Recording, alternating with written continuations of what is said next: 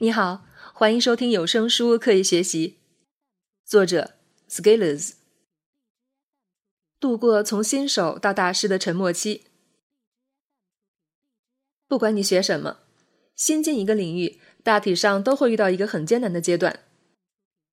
这个阶段，学习兴趣消退，效率低下，流于表面，着急赶过场。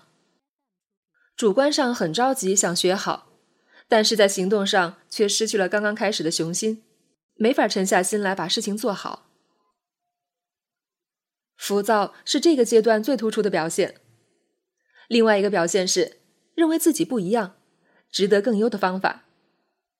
于是有一批人开始投机取巧，另外一批人开始去找材料、找方法，还有一批人放弃，最后剩下死磕的人不多。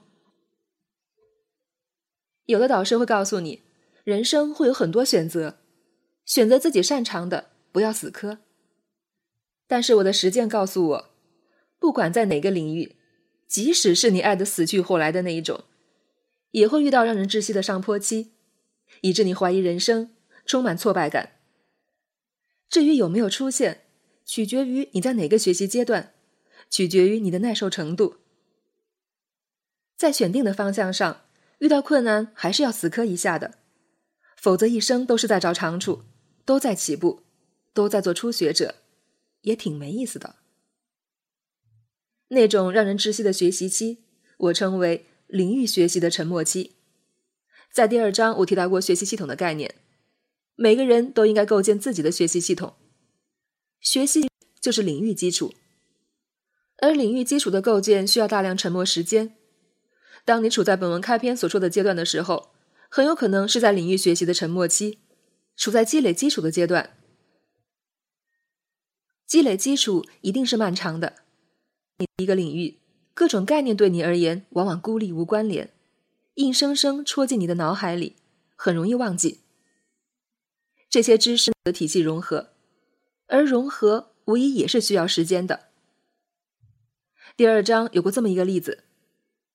沉默期就像填河截流，一开始你扔下的石子是根本没影的，有可能沉入河床，有可能让水冲走，但是你仍然要持续的扔，直到河底的石子堆积，慢慢露出水面，再投入，也许就能筑出一道坝，上面还能走人。